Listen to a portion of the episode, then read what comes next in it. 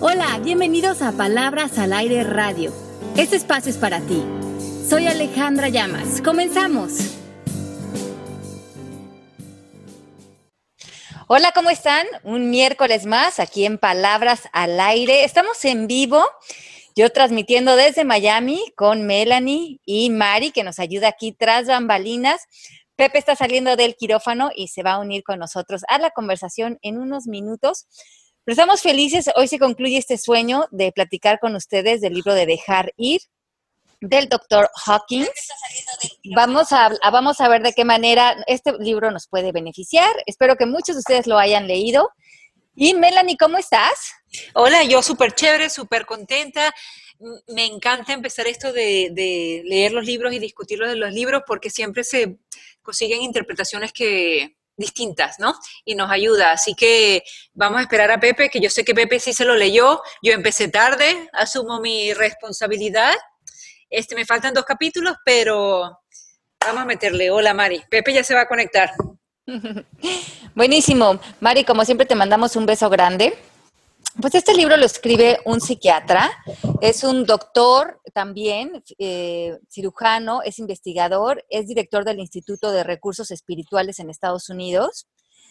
Y él plantea que busquemos, que no busquemos como ayuda eh, cuando nos sintamos eh, como reprimidos o tristes o que estemos un poquito sacados de onda. Cree que hay una enfermedad en muchos de nosotros de ir a buscar gurús, de buscar flores, de buscar todo tipo de sanaciones. Y él encuentra que la sanación la llevamos nosotros dentro, que nosotros tenemos nuestra propia respuesta, nuestra propia capacidad de autosanación. Y es muchas veces en esta búsqueda exterior que nos perdemos y nos alejamos de estar en bienestar, tanto emocional como espiritual como físico. Esto es lo que plantea en este libro con un propósito muy importante que es dejar ir, dejar ir los sentimientos y las emociones que nos están reprimiendo, que nos tienen enfermos de manera crónica o que están dañando nuestras relaciones y nos están poniendo en un lugar de profunda inconsciencia. ¿Tú cómo lo viviste, Mel, el libro? Pues mira, al principio me dio mucha gracia cuando él empieza a enumerar todos los tipos de búsquedas que uno empieza, que si te alineaste los chakras, que si hiciste OM, que si hiciste yoga, que si te, te, leíste el café, que si te tiraste las cartas. Y yo a todo decía, sí, sí, sí, sí, Y entonces me ponía a pensar, ¿y uno en qué búsqueda está? Uno, uno, si uno está dentro, o sea, alguien que se haya empezado a buscar, se ha encontrado, ¿por qué, por qué insistimos en una búsqueda que quizás me encanta como él propone, es que más bien dejemos ir en, en, vez de buscar tanto ya lo tenemos adentro, vamos a dejar ir. Y eso, y eso me gustó mucho, me encantó. Y como dije antes, me muero por oír tu interpretación. bueno, creo que mucho de lo que propone el coaching y como hemos, lo hemos venido mm, explorando y conociendo a lo largo de este tiempo en el programa y los que han estudiado conmigo, es que más que añadir creencias o filosofías o posturas frente a la vida, el coaching son técnicas para remover. Eh, explorar qué hay dentro de nosotros, en nuestros pilares, que está, donde hay creencias, declaraciones, pensamientos, que eh, nos llevan como a un lugar de inconsciencia, de estar reactivos, de vivir en emociones negativas y sobre todo verlas, ponerles una, eh, crear un observador poderoso en nosotros y crear una conciencia importante frente a ellas y frente a estas posturas para ver qué necesitamos remover qué obstáculo está frente a nosotros para estar en una completa libertad y sobre todo en un lugar de verdad. Y yo creo que eso es lo que eh, propone este libro de manera importante, que el despertar espiritual es mucho más quitar del camino que sumar. Lo que él llama el nivel de conciencia. Exacto. Fíjate que la semana pasada que nosotros estábamos hablando de cómo movernos al amor y que cuando estábamos hablando del lenguaje, que yo te echaba broma de que de, siempre tus comentarios salían desde el amor. Este, yo traté de sacar mi observador desde la semana pasada y uno se da cuenta tantas veces que no sales del amor. O sea, eh, eh, primero me doy cuenta, segundo, no logró moverme al amor en muchas ocasiones, pero por lo menos el darme cuenta me, me, me ha sido un paso grande y entonces ahora tengo que aprender a ver cómo, cómo moverme al amor, igualmente creo que debemos analizar esto de dejar ir. Este, el nivel de conciencia es súper importante y es el primer paso. hola. Hola, Pepe, bienvenido. Sigue corriendo, perdón, perdón, perdón, perdón. Las estaba escuchando.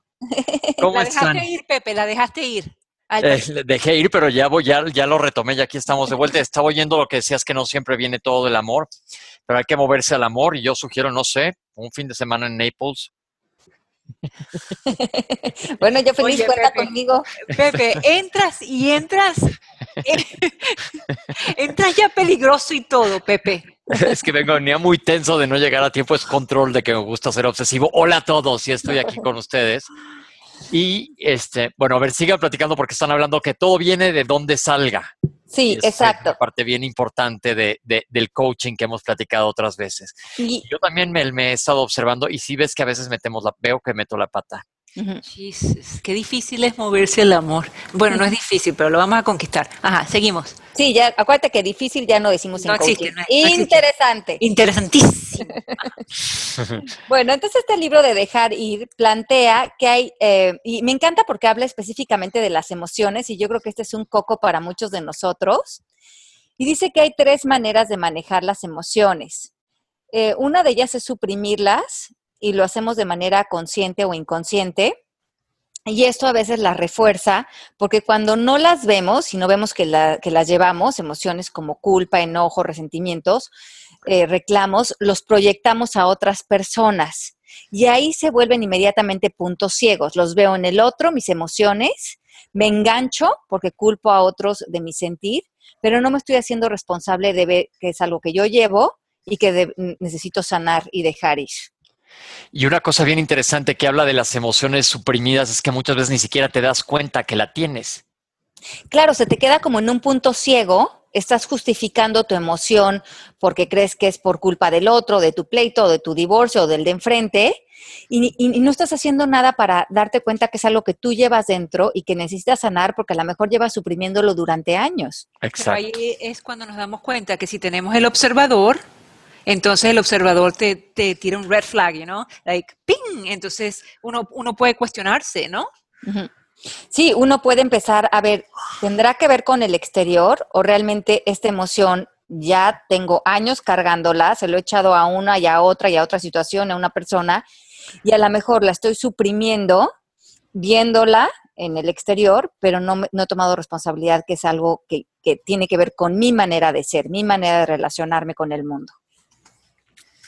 Ok, entonces, primera cosa es suprimirlas y ya vimos que no es lo ideal. No, la otra cosa es expresarlas. Y muchos de nosotros a lo mejor vamos y estoy enojado y, me hace sentir así y me enoja lo que haces y no tomamos responsabilidad primeramente porque cuando hablamos de nuestras emociones tenemos que cambiar nuestro lenguaje y, y no decir tú me haces sentir o tú me haces enojar porque nadie tiene ese poder sobre nosotros. Nosotros decidimos cómo nos sentimos frente a los actos de otros.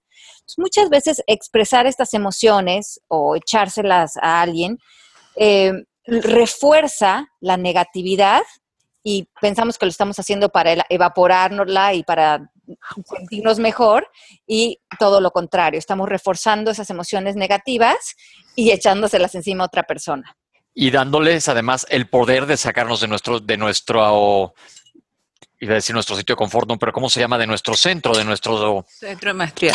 exacto. No me hables así, Melanie. Te estoy, ayudando, te estoy aquí ayudando. Ajá. Okay. Y la tercera sería escapar o evadir. Y en esta manera de relacionarnos con las emociones, eh, cuando las empezamos a sentir, como no podemos lidiar con ellas, recurrimos al ejercicio, a la comida, al alcohol, porque nos llevan a un estado de ansiedad que le tenemos miedo a, las emociones, es un miedo al miedo. Y eh, la manera de escaparlo es cualquier cosa, que de eso estamos yéndonos en esta sociedad, televisión, vicios, eh, antros, eh, comida de manera compulsiva, todos esos son escapes porque no estamos pudiendo lidiar con nuestras emociones. y de verdad todos son escapes porque para mí son disfrutes. No, cuando, cuando tienen que ver con eh, no confrontar la emoción. Cacha. Cuando le estamos escapando. Muchas veces, eh, como dice Ale, hay gente que, lo, pensamos y pensamos en plan películas, como el típico que para no enfrentar lo que tiene se emborracha, ¿no? O se droga. Pero es igual la gente que se obsesiona sobre un tema, ya sea como tú dices, ejercicio, una cosa para evadir estar sobre, sobre cierto tema. Sí, y lo que es curioso aquí es que cuando reprimimos o no confrontamos nuestras emociones, y por ejemplo somos personas que a lo mejor vivimos muy anclados al miedo, el miedo nos tiene tan gobernados adentro de nosotros que además todo lo que vemos afuera son todo lo que tiene que ver con el miedo. Estamos a lo mejor también adictos a ver noticias que tienen que ver con el miedo, eh, estamos en conversaciones de miedo, estamos quejándonos acerca de lo peligroso que esté el mundo. De todo lo que ofrece el mundo, que ofrece mil maravillas, estamos solamente filtrando lo que eh, fortalece nuestra conversación de miedo que llevamos dentro. Y el libro dice que te fijes mucho en la negatividad y en la positividad. Dice que mientras más te enfoques en los sentimientos positivos, estos se reproducen más, como, como, como gremlin, con agua. Sí, exacto. Entonces, en este tema, justamente dice que expresar sentimientos positivos es algo que él sí recomienda, porque es una manera de que el lenguaje los observa y los refuerza. Pepe, ¿cuándo, te vas a reproducir, Pepe? mis sentimientos mil veces. Miles veces. Estamos hablando del libro de dejar ir. Pero bueno, este, Ale, tú síguele porque Melanie nada más me está dando carrilla y estamos en un tema muy serio. Bueno, Pepe, pero cuéntanos cuál fue tu experiencia con el libro general. A mí me gustó mucho, les voy a decir que sentí, no lo he acabado, ¿eh? me faltan como tres capítulos, perdón, pero de repente sentía que era demasiada información y cuando sentía que me llenaba, siempre te pone un ejemplo que yo creo que es lo que yo hago mucho aquí en el programa también aterrizarlo, porque dices, por ejemplo, las emociones, híjole, me da miedo sentir tal cosa. Y él te dice, tú pregúntate para qué. ¿Para qué es esto? ¿Para qué? Y para qué. Cuando tengas cualquier duda, cualquier situación, este, por ejemplo, lo voy a poner como lo pone él. Yo me quiero comprar, no me acuerdo cuál era el ejemplo específico, si no sé qué coche o un avión o un barco. ¿Para qué? ¿O por qué? Porque ese avión va a hacer que los otros me vean como que soy así un gran magnate. ¿Por qué? Porque yo necesito demostrarme como un gran ser súper picudo, que soy Juan Camaney y traigo toda la onda. ¿Por qué? Porque la realidad es que yo tengo un sentimiento de inseguridad y eso me va a dar una seguridad falsa para sentirme bien conmigo mismo. Entonces, si tú estás esculcándote, rascando en el para qué de todo lo que, lo que tú haces, como él lo recomienda, vas a ir a dar con muchas realidades y habla también de los cambios cuánticos, que no tienes que sentarte a 100 horas de terapia porque mi mamá me cacheteó a los seis años sino que en ese momento puedes dejar ir esa situación. Y eso se me hizo muy padre. Sí, esto me encanta, como que hace mucha la explicación de la diferencia entre la terapia y un trabajo espiritual eh, profundo de conciencia y, la, diferencia y la ayuda que puede hacer. Y esa es una pregunta muy común que a mí me hacen en los medios, es cuál es la gran diferencia entre terapia y coaching o un trabajo espiritual. Y sí creo que finalmente eh, la explicación que a mí me gustó que él da, porque es larga, pero lo que uno de los puntos que me gustó es que explica que eh, en, muchas veces en la, en la psicología o en la, en la terapia muy tradicional, eh, lo que hacen es que funciones dentro del sistema que dentro de todo remuevas lo que te está bloqueando, pero en un trabajo de conciencia profunda logras trascender la cultura, el sistema, verte fuera en un, en un lugar de completa libertad donde realmente te conectas con tu espíritu. Y yo creo que lo hacemos muy poco como comunidad, conectarnos verdaderamente con el espíritu, que también lo sugiere él, a la hora de pensar más allá de nada más en ti. Porque cuando caemos en el individualismo, pierdes. Sí, porque eh, crees que eh, tus acciones o tus búsquedas eh, se vuelven mm, como desde un lugar de vanidad o desde un lugar de buscar un aplauso, o sea que lo que decías salen desde un lugar de inseguridad y nuestras búsquedas tienen que ser en un sentido común. Eh, tenemos que encontrar, y lo que también él menciona en el libro, es el win-win situation, que es como en el que todos ganen, que no con mis acciones contamine, eh, otras personas mueran, otras personas estén en esclavitud por la manera en que yo eh, consumo o la manera en que yo vivo. Entonces, ser conscientes de que todo tiene un efecto en todas nuestras acciones, nuestras palabras, en todo nuestro entorno. Y lo veo mucho como un ejercicio todo el libro, porque dejar ir, híjole, son apegos todo el tiempo lo que traemos. Y él te dice, nada más llega al meollo y ya que lo ves, es mucho más fácil soltarlo, porque no te dice, que como ya lo aclaró Ale, no suprimas el sentimiento, siéntelo, sea la tristeza, sea el dolor, siéntelo, pero nada más velo y no lo asocies a nada más de lo que está pasando. Eso era lo que yo iba a decir, porque una vez que nosotros nos damos cuenta de que tenemos algún sentimiento de inseguridad cuando queremos algo y nos preguntamos para qué, para qué, para qué, y entendemos, ok, es un sentimiento de inseguridad y lo ponemos a trabajar y lo tratamos de dejar ir, no, no pasa tan fácil, o sea, es un trabajo que puede ser una práctica de hasta años, puede ser, ¿verdad, Ale? Sí, él dice que eso lo incorpores como una práctica diaria y que se vuelva una manera de vivir. Y hay un mecanismo, como cinco pasos importantes, que son los que él sugiere que debemos incorporar a nuestra vida. Que número uno es ser consciente del sentimiento. Si estoy sintiendo ansiedad, culpa, enojo, eh, tristeza, estar abierto a sentirlo. Número uno, estar sentirlo, no negarlo. Sí, estar consciente del sentimiento. Ahora esto es lo que estoy experimentando. Ok.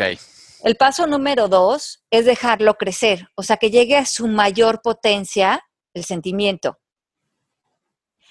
El paso número tres es estar con el sentimiento el tiempo que esté ahí.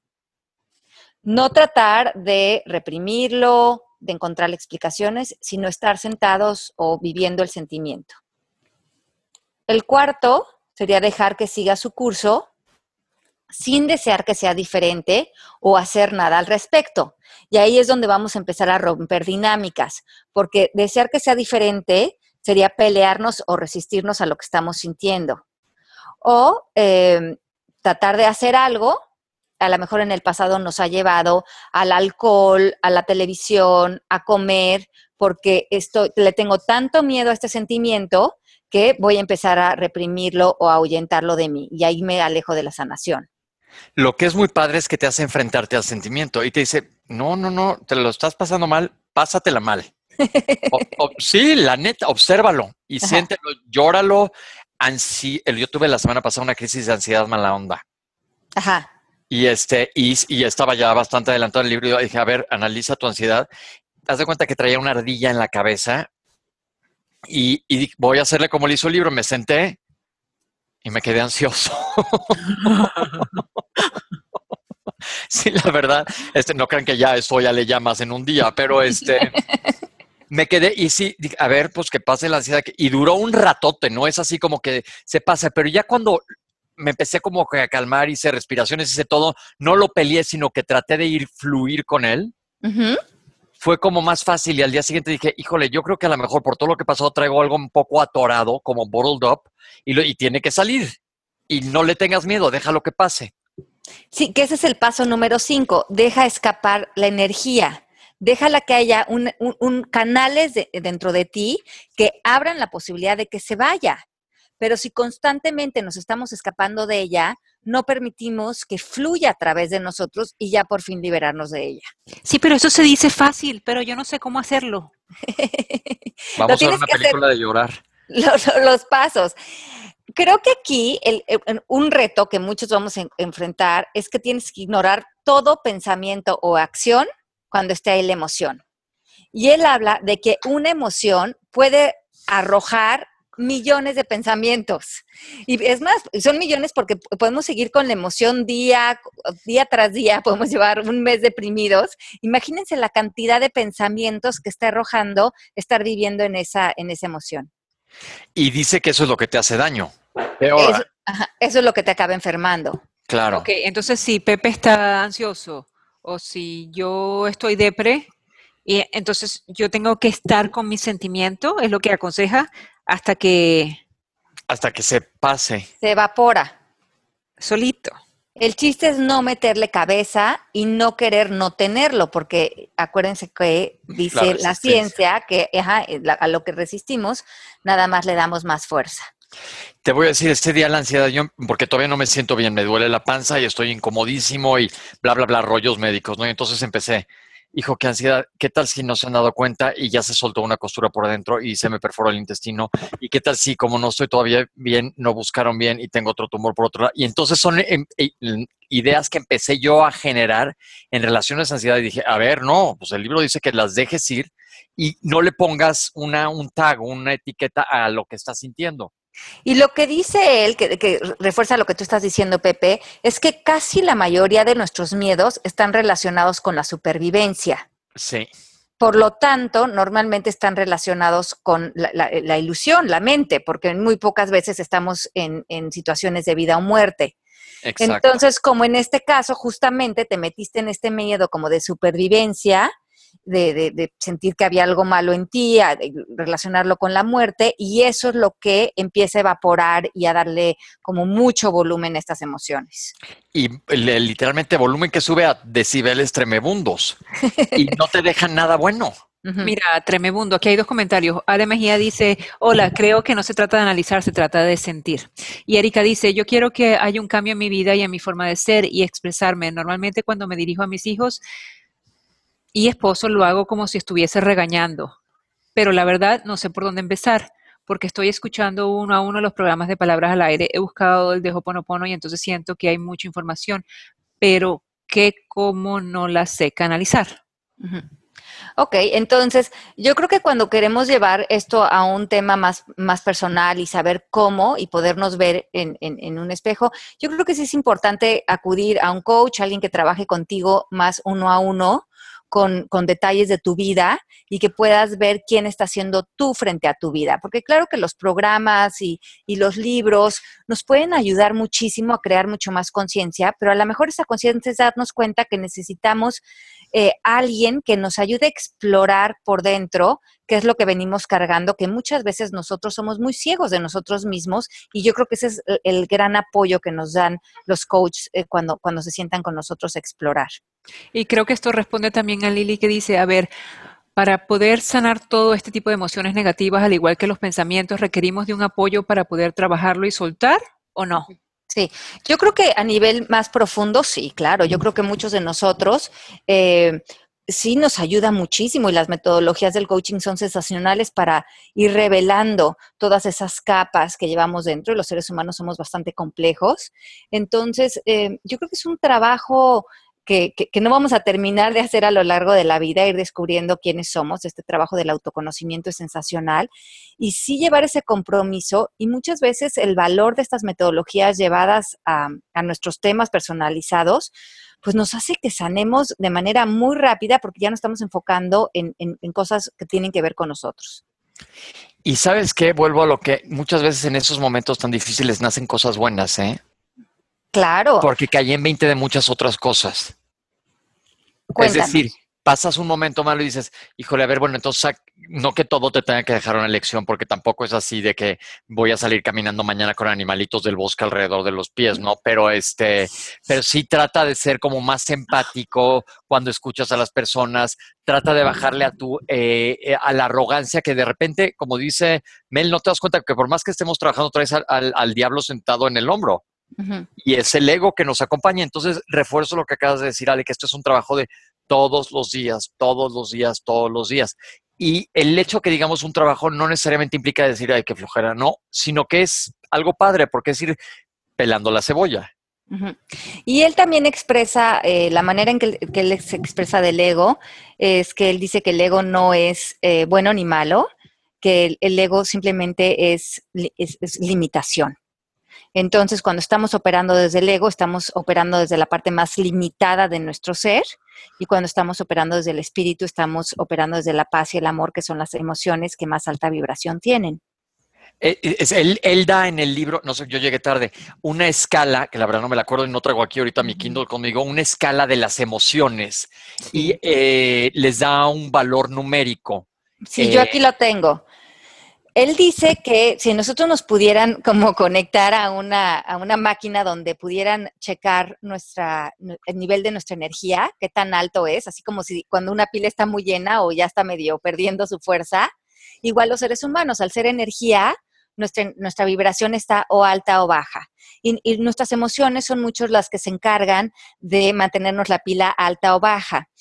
Y las emociones, bueno, la más alta, que sería el, número mil, eh, tiene que ver con las personas que están iluminadas. A lo mejor estamos hablando ahí de un Buda o de Jesús o de la Madre Teresa, personas que realmente están trascendiendo eh, el plano terrenal. Ahora, de las más altas que siguen es la paz, que tiene 600 puntos en esta escala del 1 al, 1000. Ajá. La felicidad, por ejemplo, tiene 540, el amor 500, razonar, eh, que nos aleja de la parte como reactiva y reptiliana, tiene, tiene 400, la aceptación 350, y así va bajando. Las últimas, la última es vergüenza, eh, que, tiene 20, que esto tiene que ver con sentir que somos personas inadecuadas. La culpa, que tiene 30 solamente. Y la apatía. La apatía es cuando vivimos como un poco en el cinismo, totalmente programados y reactivos, conectados con el sistema. Y esta tiene solo 50 puntos y dice que la mayoría de los seres humanos hoy en el planeta viven eh, con 50 puntos en su grado energético y que la energía prevalente en la humanidad es la apatía. Y hay un brinco que no es entre el coraje y la que está bajito del coraje, que no me acuerdo si es el enojo. Sí, yo lo, lo tradujo aquí como si coraje, que tiene que ver como en español con valentía. Con valor, sí. Ajá, con valentía. algo que te mueva para hacer algo, porque dice que ahí ya cambiaste de lo negativo a la, a la positividad, que aunque sea habla de la ira también. El, ese coraje como me impulsa a hacer algo, ya no lo veas malo porque ya estás haciendo algo para salir de esta, de esta negatividad, de estos números eh, rojos, de como tu teléfono celular cuando ya está en rojo. Exacto. Entonces, cuando, cuando estamos como todavía en enojo, en, en, emociones negativas, ya nos movemos al orgullo, a la, a la valentía, después la neutralidad que tiene 250 y de ahí vamos subiendo a mucho más grados de conciencia. Entonces, ah, si, si ahorita tienen una historia en su vida donde están culpando a alguien, donde se sienten inadecuados, inseguros, están en las emociones más bajas energéticas que, en las que podemos estar. Hay muchos comentarios. A ver, Irm, gracias Pepe, porque a través de tus comentarios me hace sentir que no soy la única, que a pesar de estar haciendo trabajo desde hace cinco años, todavía me falta y cada día puedo avanzar y que no soy un producto terminado y sobre todo pensé que esto de los sentimientos negativos era solo cuestión de mujeres. Aprecio mucho el conocer esa parte masculina. Todos somos seres humanos de nada, Irma. Me imagino que te llamas Irma. Y este, es todos, todos, todos somos seres humanos, unos con más máscaras que otros, pero todos estamos en las mismas. Bueno, Ay, creí que se me había perdido. Hay otro comentario y dice Lileina, comparto tu comentario. Irma, a veces creemos que es exclusivo de mujeres. Pues no, nosotros también la pasamos mal a veces, aunque no crean. Erika Amortegui dice, gracias Al, en verdad lo he pensado y quiero hacerlo contigo el coaching. Eh, Selenem, hola a todos. Para mí fue una distinción muy importante saber que si no neutralizamos nuestras emociones negativas, las transmitimos o canalizamos con las personas que nos relacionamos. Ellos pueden recibirlas como un ataque y en cambio son forzados a suprimir, expresar o escapar de esas emociones negativas. Es decir, con nuestro malestar influimos en el malestar del otro. Pues es como estar picando crestas y es el otro ámbito. Cada tú tienes el tuyo, pero si le estás transmitiendo mala onda a otro, pues tampoco también qué esperas que te regresen, ¿no? Claro, porque hacemos estos como círculos viciosos en donde lo único que estamos alimentando en nuestras relaciones es la negatividad y tanto ellos como nosotros nos usamos para eso, no para despertar. Pero después del coaching a mí me ha servido esto como una protección para eh, eh, valga la redundancia, protegerme de las personas que, negativas que tengo a, mi alrededor, pues. Y hay algunos sentimientos o opiniones negativas que antes yo me picaba y entraba en la discusión y ahora solamente me resbala y las dejo ir y no me engancho. O las aplastas con sarcasmo. Cosa que me encanta. Lo, que, también dice en, el libro es que cuando nos rendimos a una emoción, la que sea, como en este caso Pepe, angustia o tristeza o nostalgia, la que nos esté visitando, eh, todas empiezan a aligerarse en nosotros, porque todas las emociones negativas, aunque les hemos puesto título, este, nosotros en, la, en el mundo racional, en realidad todas son eh, hermanas y vivir en esa, en esa idea de dejar ir una, vamos evaporando esa negatividad, entonces vamos dejando ir todas. Y sobre todo focuseándote en las positivas, porque dice que vas aplastando. Focuseándote, focuseándote. Déjame, Así dicen en Venezuela. Espérame, Entonces- espérame, espérame, espérame. Ya va, déjame sentir el sentimiento. Espérame. Miren, ya nos pusieron el otro día en Facebook que no les gustaba que estuviéramos hablando Spanglish. Ah, sí. Sí, entonces hagan caso a sus fans. Sí, o sea, Melanie, deja de estar comiendo el crispy de mi chicken. Este, Ay, eso. hay que enfocarnos de veras en lo positivo porque sí aplastas las negativas.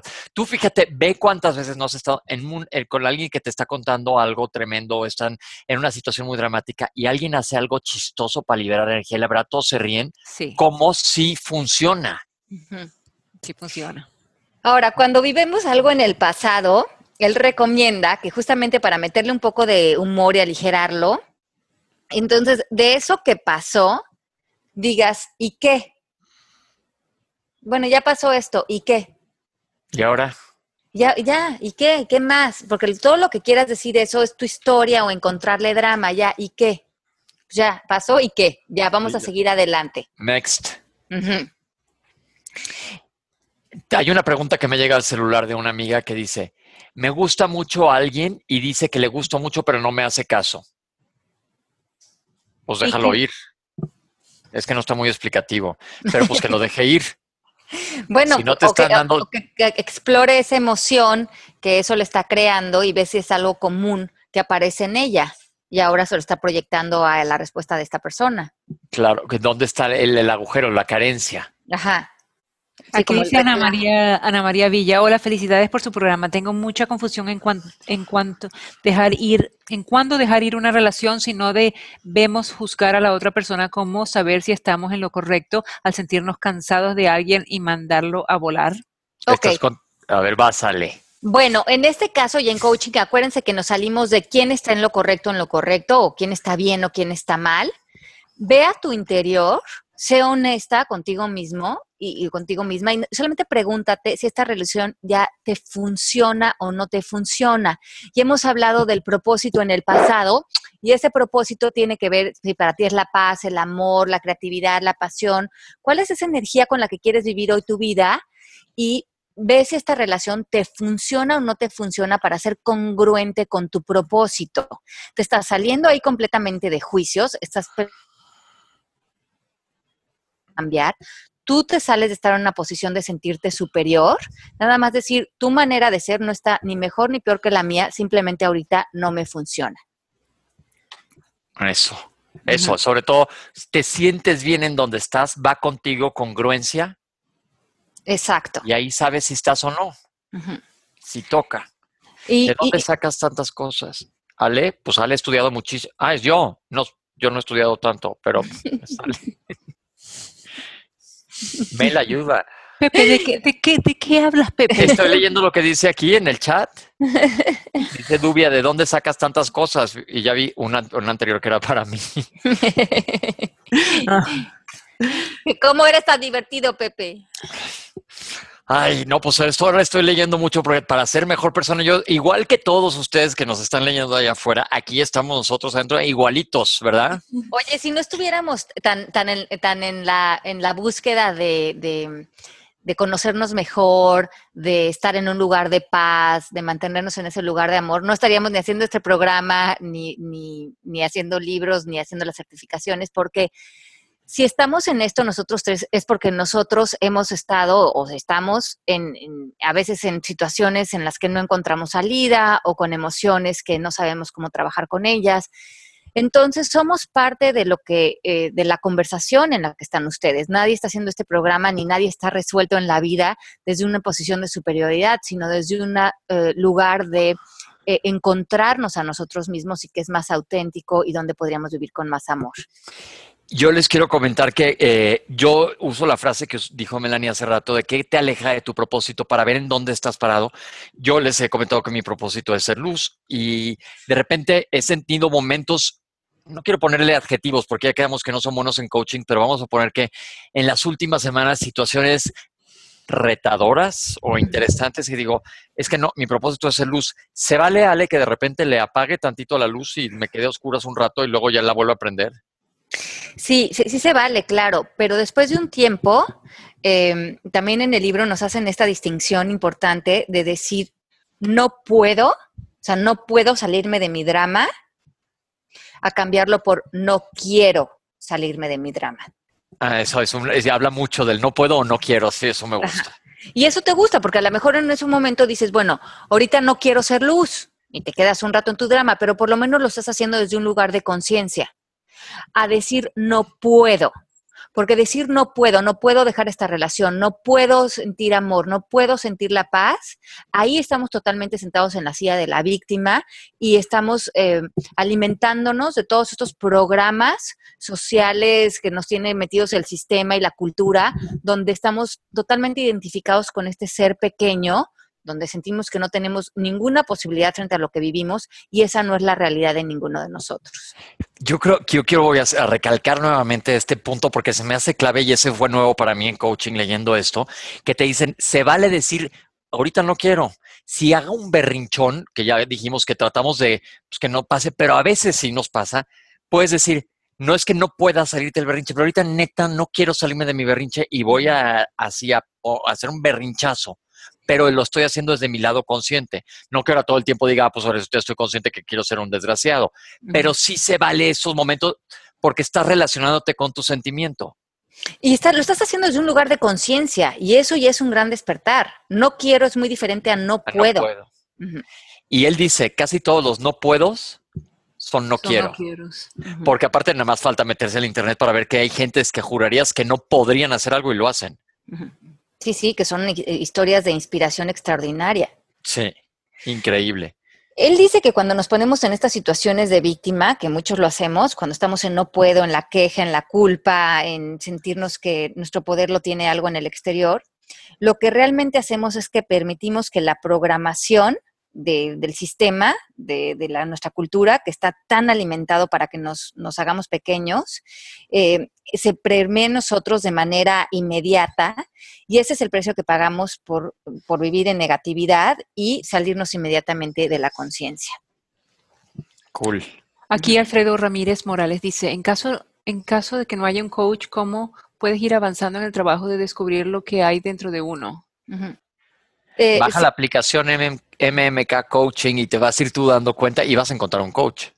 Sí, y además ahí, ahí hay coach disponibles y también ahí están las cuatro preguntas de Byron Katie en la aplicación, que las pueden ir haciendo con sus pensamientos, con sus emociones y ver, y, y eso les va a revelar qué es realmente cierto y cuáles son más bien reacciones que están teniendo ante sus pensamientos, ante sus emociones, ante querer tener la razón, que eso es mucho lo que nos tiene en inconsciencia. Y Beth dice, lo que pasa es que todas emociones son energía, son vibración, y si las sientes, literal, las canalizas y tienen una salida. A mí me dan panic attacks y alguna vez me explicaron eso, que no me resistiera, que dejara sentir la vibración, que literal como que empiezas a vibrar, temblar y no te pasa nada en sentido en sentido de que no te mueres o te da algo, al igual que las emociones positivas como cuando ves una peli o lloras o te emocionas y quieres detenerla por pena, no, a sentir nuestras emociones. Pero lo de los panic attacks sí quiero meter una parte médica y comentarte que el chiste sería nunca llegar a eso porque la pasa muy mal un paciente. Para que tú llegues a un panic attack ya tienes que estar en mucho rato de ansiedad continua. Pero si tú ahorita, a partir de este momento, analizas esa ansiedad, la dejas pasar, cada vez va a ser menor porque va a ir perdiendo menos la fuerza de esa emoción porque la vas a traer a un plano consciente y te vas a dar cuenta que es lo que te está generando esa ansiedad y estás estás ahora sí que limpiando la, desde la raíz el problema entonces no te vas a ir hasta el fondo, hasta la cocina, un panic attack, porque los que tienen panic attacks la pasan, ataques de pánico, la, van a- la pasan súper archimal, ¿eh? Ok, dice Lili. La información que nos da es de mucha ayuda porque te aporta mucho para encontrar bien el patrón de, su- de reacciones y comportamientos y así puedes ir con un coach y decir, me he percatado de estas situaciones, ayúdame a trabajar en esto. Volvemos a lo mismo, estar consciente. Así mismo es. Que si podemos subir al Facebook la tableta del ranking de las emociones. Em, eh, Mari la sube, Mari la sube en un ratito. Dice Moni, he tratado de implementar los coachings de mantenerme en mi ambiente y no operar con el ego, pero a veces personas extremas me dicen que soy muy buena y estoy dejando que mi ex sea abusivo verbalmente y siga hablándome de esa manera. ¿Qué hago? Si decido responderle de la misma manera que él, voy a terminar insultando y enojándome. Moni, hay un programa ahí que tenemos que se llama poner límites. Y no, ni insultes, ni te enojes, ni te enganches, pero sí puedes poner límites. Eh, ¿Qué más? IRM. Es correcto, Pepe, me llamo Irma. Hola, Irma. Lo que pasa es que el sistema no me dejaba ponerlo como tal. Ah, ok. Este, ¿qué más? Gracias por complementar la oración. Quiere hacer coaching con Ale. Hola, felicidades por su programa. Tengo mucha confusión en cuánto dejar ir en una... Ah, no, eso ya lo, ya lo leíste, Mel. Es que habíamos dejado pasar unas. Me quedé un poco atrasado yo. Es que ya están comentando tanto que tenemos que filtrar un poquito para, para que Ale termine todo la, el discurso de lo de los libros. Ay, ¿Ya ven? ¿Ven por qué tomo? Es Este. que, eh, no, es que últimamente como no estabas en el chat, este, pero nuestros, nuestros followers, perdón, nuestros seguidores, están súper intensos con sus comentarios, Es lo que entonces estoy viendo, sí. Las estoy están buenísimos, es buenísimo y muchas gracias. Entonces yo a veces re- respondo y a veces dejo que... Pues, Que fluya, la- como la emoción. Y Ale se nos fue. Bueno, pero mientras les voy a seguir diciendo, yo ayer tuve un momento de conciencia manipuladora, Mel, que también se ve, lo hice desde un momento consciente, porque me tiré un poco al drama, me vino a ver una amiga que quiero mucho, que aparte ya es maestra de yoga y hace reflexología y demás, y me apapacharme, la verdad, bien buena onda. Y entonces cuando me estaba consintiendo tanto, me dice, ¿te sientes muy mal? Te hago un masaje de pies. Uf, si me hubieran visto el drama que me eché de cómo me sentía, pero hice de una parte consciente, víctima, y tuve una super ganancia secundaria que fue un masaje de reflexología, que Pero, también pero estuvo rico el drama. Sí. Valió la pena. una parte, sí, y era mi super cuota, no era engancharme en algo negativo.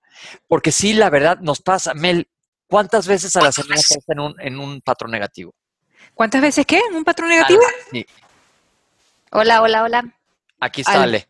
Ya. Ale, le estoy preguntando a Mel que cuántas veces ella se ha cachado que cae en un patrón negativo. Uy, Como cada... ¿Cómo que uy? ¿Cómo que uy, Ale? uy, uy. Mira.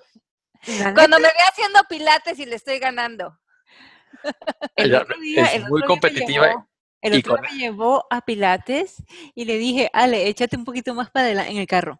Échate un poquito más adelante y cruza a la derecha. Y me dijo, ¿aquí estás manejando tú o yo? A ver, Así. el- te- miren, eso se llama poner límites. Nos ahorita nos Me- preguntaron me- cómo poner límites. Me puse tremendo límite y yo me quedé en mi sentimiento. Cuando una persona es bossy, mandona, le puedes poner un límite desde, desde la parte amorosa, como Isoa le llama, ¿sí? con Melanie. Les quiero decir que Melanie va a los pilates con un chongo tipo campanita, la de Peter Pan en esteroides. Eso fue esta mañana porque venía de ayer a haberme hecho el pelo. Y yo me descubro en sentimientos negativos, este, una vez cada cinco minutos más o menos. Pero Bueno. ¿de verdad que cada vez menos? Vamos a regresar al libro que tengo mucho que decir. A ver, vamos. ¿Viste? Ajá. Bueno, dice en, en el libro que culpar es la excusa universal de, de muchos de nosotros y ya dijimos que la culpa tiene solamente 30 puntos de energía para nosotros y es una programación más del sistema. Es que si ustedes están culpando a la economía, al gobierno, al exmarido, a los papás, a los hijos, de cualquier situación en su vida, están en realidad lo único que están haciendo es alimentando al sistema para que sigamos teniendo ese gobierno, esa inconsciencia, porque somos parte de vivir en un ser pequeño que no está saliendo a hacer una diferencia en el mundo. Entonces cambia el significado de las situaciones, ve dónde puedes quedar en tu poder y qué sería ahorita una buena idea para cambiar de dirección en tu vida y salirte de la queja y de la victimización. Ahora, algo que me encantó que dice es que cuando tú sales al mundo, cuando te despiertas en el, eh, frente a la vida, tú estás tratando de probar algo frente a ti mismo y frente al mundo y frente a tu grandeza o frente a tu victimización. Pregúntate hoy qué estás tratando de probar. ¿Estás tratando de probar que eres un mártir, que tienes la razón, que pobre de ti? ¿O te estás tratando de probar que eres poderoso, que eres feliz, que, que hay un ser divino que trabaja a través de ti, que estás en tu grandeza? ¿Qué estás tratando de probarle al mundo con tus conversaciones y con tus historias? Que yo soy un rockstar. Exacto. Pero ya lo eres, no se lo tienes que probar a nadie. No, no, no, yo son, son mis conversaciones las que hablan. Yo, yo sé que yo lo soy. Pero me gustó esto de la culpa, porque sí, eso es literalmente desplazar la responsabilidad. Te lo, hay todo un capítulo completo de culpa. Y es súper interesante porque yo creo que muchos de nosotros nos perdemos ahí. Dice el libro que debemos de dejar ir en muchas áreas. Debemos dejar ir eh, eh, apegos a objetos, a personas, a relaciones, a lugares, a conceptos, a pleitos, a posturas, a opiniones, al pasado, donde hoy tú tienes que dejar ir para realmente estar en tu grandeza. Fíjense bien en eso, hay que dejar ir y te habla de todos, desde familiares hasta cosas materiales.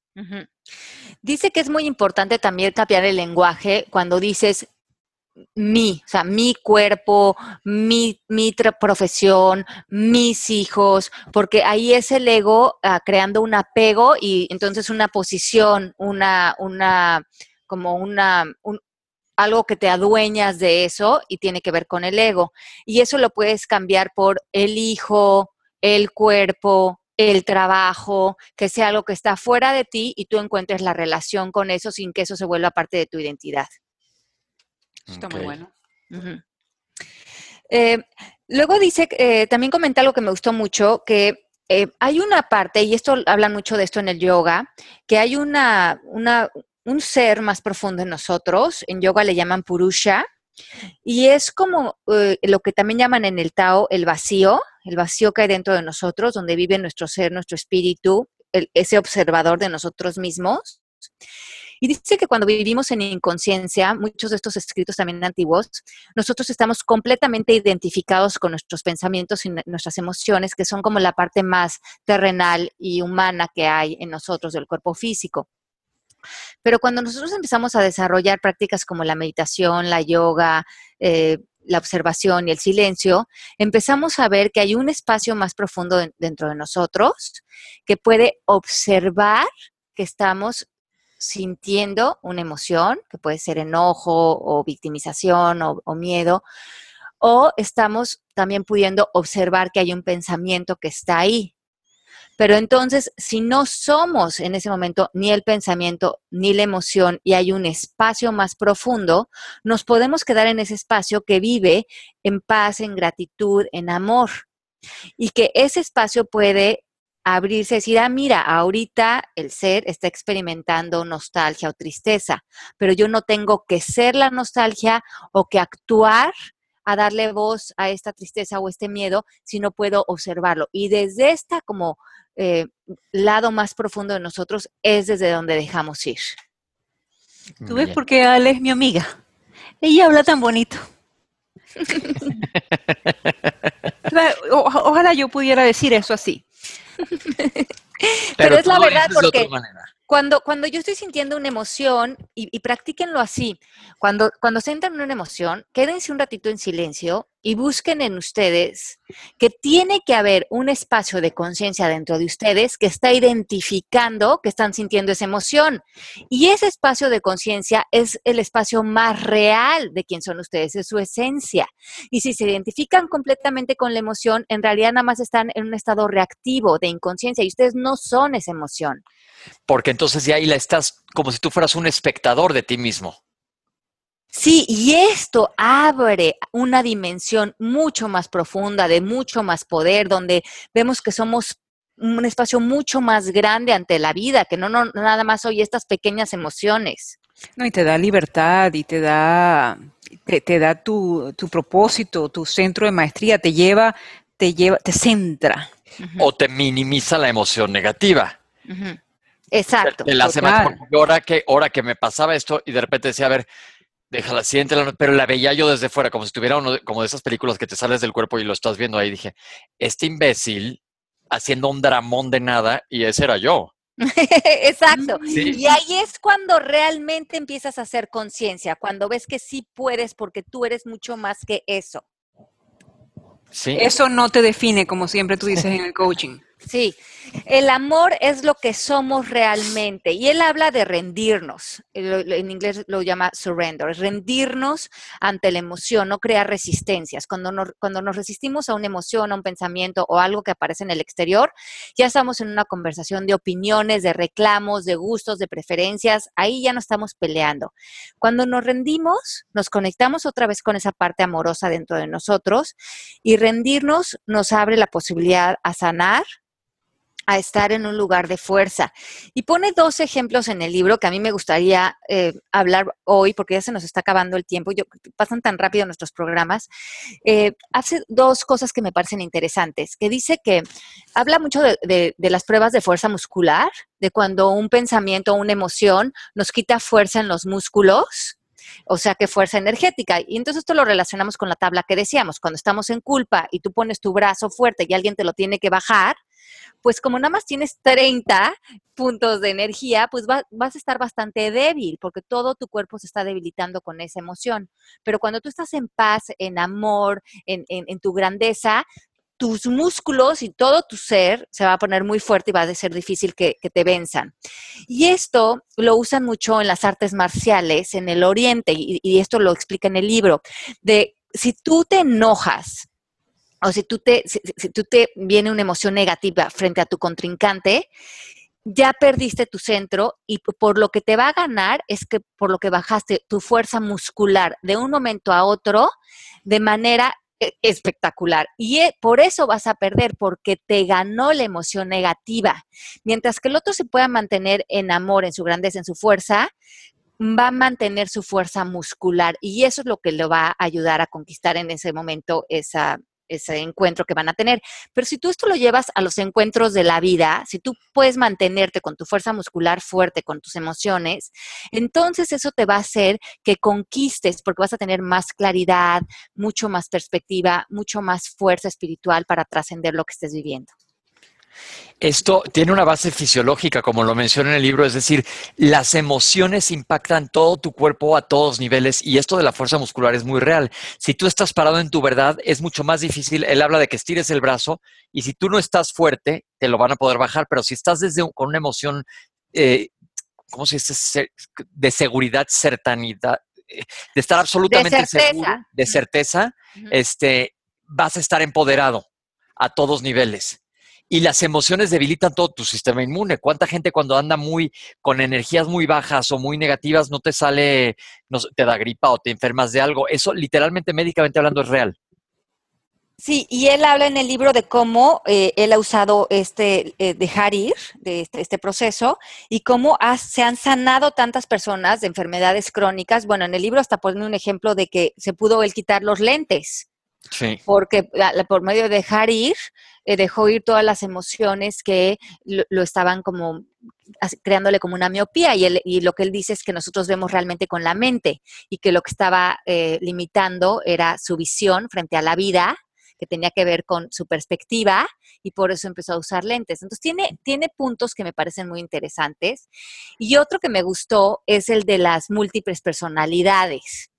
Ah, yo tengo como 20. a ver, yo no he llegado ahí. A ver, Entonces él como es psiquiatra dice que, que estamos tan programados de cómo la mente realmente impacta nuestro cuerpo, de lo que somos capaces, que cuando él ha tenido casos de personas que tienen múltiples personalidades, es impresionante que cuando llega una de, sus, de las personalidades, por ejemplo, Susana, a consulta, Susana padece de ciertas alergias o de problemas pulmonares o de miedos eh, en cierto tipo de cuestiones de su profesión, pero cuando aparece Denise, que es otra personalidad, desaparecen las alergias o no usa lentes o, no tiene problemas jamás en los pulmones y tiene un trabajo que tiene que ver con todo lo que Susana cree que son sus debilidades.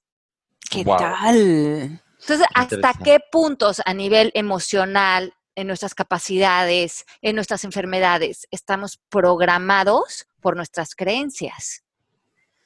Si yo le pongo otro nombre a la persona esa que sale en aquellos otros días del mes.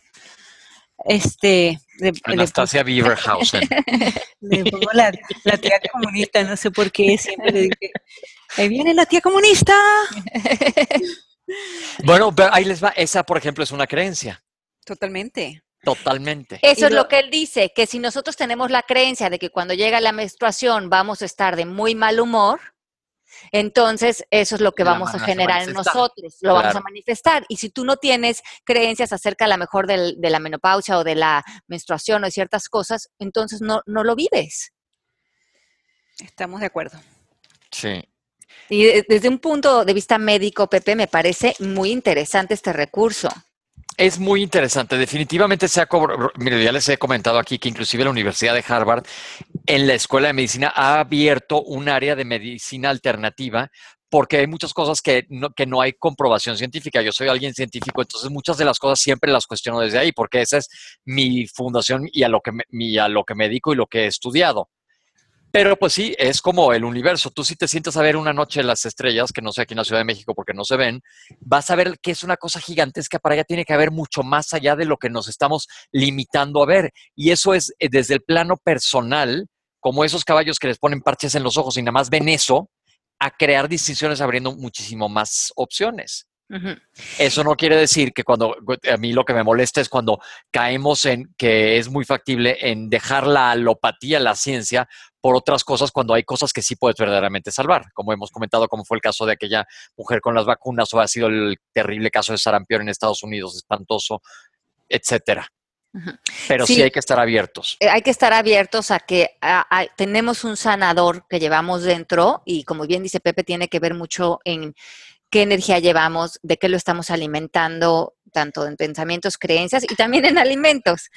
Pero eh, otra cosa que me gustó, eh, como ya muy al final del libro que habla, es de usar esto en nuestro trabajo o para tener avances y evolución en nuestros puestos de trabajo o en nuestro dinero o en nuestras ventas. Y lo que dice es que mucho de lo que nos frena en nuestra vida son eh, nuestras emociones.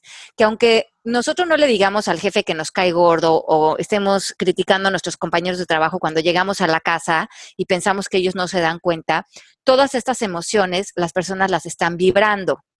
Y mientras que no las dejemos ir, en realidad estamos obstaculizando nuestro crecimiento y que muchas veces no te dan un aumento de sueldo, no por tu, falta de capacidad, sino por la vibra que traes. Por la jeta. Ajá, porque aunque tú pongas tu cara de hipócrita, en el fondo la gente, este, pues, como dice en el libro, o sea, sea un perro puede percibir tus emociones, imagínate un humano, pues nosotros sí sentimos y no queremos tener cerca a alguien que no podemos como entender muy bien su vibra o sentimos que está, que, no hay como congruencia y que sí sentimos que detrás de nosotros ha de estar hablando mal o tal porque sentimos como una negatividad y no una apertura total. Entonces dice que mucho de dejar ir eh, cuando empezamos a dejar ir emociones que nos despiertaran nuestros, nuestros compañeros de trabajo, nuestro jefe, y nos ponemos en un lugar de responsabilidad, empezamos a radiar una energía tan bonita que empiezan a pasar cosas padres que como que nos aumentan el sueldo, nos, nos mueven de trabajo, se nos, se nos conceden cosas que para nosotros serían importantes, pero también en el tema de las ventas, cuando nos salimos desde el miedo, desde no me van, no, nadie va a querer comprar lo que tengo, estoy haciendo que, que las demás personas pierdan el tiempo, empezamos a manipular, a tratar de controlar lo que nosotros quieren y dejamos de escuchar. Y cuando salimos con, eh, desde la abundancia, desde la libertad total, escuchamos lo que el otro necesita, eh, exploramos sus necesidades, estamos eh, con, una emoción tan bonita entre nosotros que hasta el que está ahí con nosotros dice, no sé si lo que me estés vendiendo no, no, pero se siente rico estar contigo. Y eso probablemente es lo que al final provoca la venta o el progreso. Y, funciona como dice Ale, para los dos lados, para desde el lado bueno o desde el lado malo. Así es, entonces. Se transmite. Ajá, o, tú mismo te estás limitando y además estás en la culpa de qué, qué coraje que promovieron a este de junto que es un imbécil y yo hago las cosas mucho mejor que él. Y esa es una conversación a veces muy típica, pero esa vibra, aunque tú no la lleves a la oficina y se la, estés diciendo a tu esposo en la casa, esa energía la estás llevando a tu oficina y esa energía es la que te está frenando. Eso es bien interesante, ¿eh? Bien interesante. Yo me acuerdo que muchas veces mi mamá me decía, y no, me regañaba por algo que no contestara. Así dije, pues si estoy callado, me dice, sí, pero no lo tienes que decir. Exacto, no lo tienes que decir. Mientras que tú lo lleves dentro, ahí Lo transmites. Yo me acuerdo una vez que ya estaba desesperado por irnos de un lugar y le dije a alguien, bebé, ¿cómo voy a hacer sin decir nada que todo el mundo ya se quiera ir? Y puedes, así como si prendieras un rayo mm, invisible, hacer que la vibra se tense. Es que está en la, por las fotos, puedes ver la vibra de la gente. Sí, es impresionante porque la, la Biblia, si, si, alguien te lee las cartas en China y yo estoy en Miami, te pueden decir exactamente lo que estás sintiendo y, dónde está tu, tu, energía, porque es una cuestión intuitiva, psíquica, tiene que ver con las almas. Entonces, si creen que están engañando a alguien o estamos engañando al no hablar, a no ser congruentes, a no ser sinceros, eso se está irradiando a todo nuestro entorno. Si quieren hacer más dinero, si quieren que los promuevan, si quieren estar con felicidad, que en todas las áreas estén en paz. Ya se nos está acabando el, el programa, pero recuerden que a partir de mañana hay certificación presencial en México, aquí en la Ciudad de México, desde mañana. Por favor, escriban a mónica.mmkcoaching.com. Sí. Ale. Muchas gracias. Y sí, ahí voy a estar en México dando esta certificación. Que nos quiera acompañar, estaré feliz de que, nos, de que estén ahí aprendiendo estos maravillosos conceptos. Yo voy a ir allá a darme una vuelta, a enseñarles mi cicatriz. No, no es cierto. Pero Hay muchos que la quieren ver, Pepe, muchas que la quieren ver. Eh, pero la verdad me ha ido muy bien, se ha ido quitando. Le han dado buenos pensamientos a mi cicatriz. Bueno, pues muchísimas gracias por habernos acompañado hoy, un programa más. Eh, doy gracias a David R. Hawkins, que nos regaló este libro. Eh, siempre hay que agradecer cuando alguien nos transmite conocimientos y nos da apertura en distinciones, porque hay que agradecer lo, que la gente nos quiere aportar, ¿no? la energía positiva y la luz, como dice Pepe. Entonces, gracias y gracias a ustedes, Melanie, Mari y Pepe, y todos los que nos escuchan semana con semana. Los queremos mucho y gracias por estar en este camino con nosotros. Nos vemos el próximo miércoles. Un beso. Un besito grande. Chao. Esto fue Palabras al Aire Radio con Alejandra Llamas. Te esperamos en vivo la próxima semana.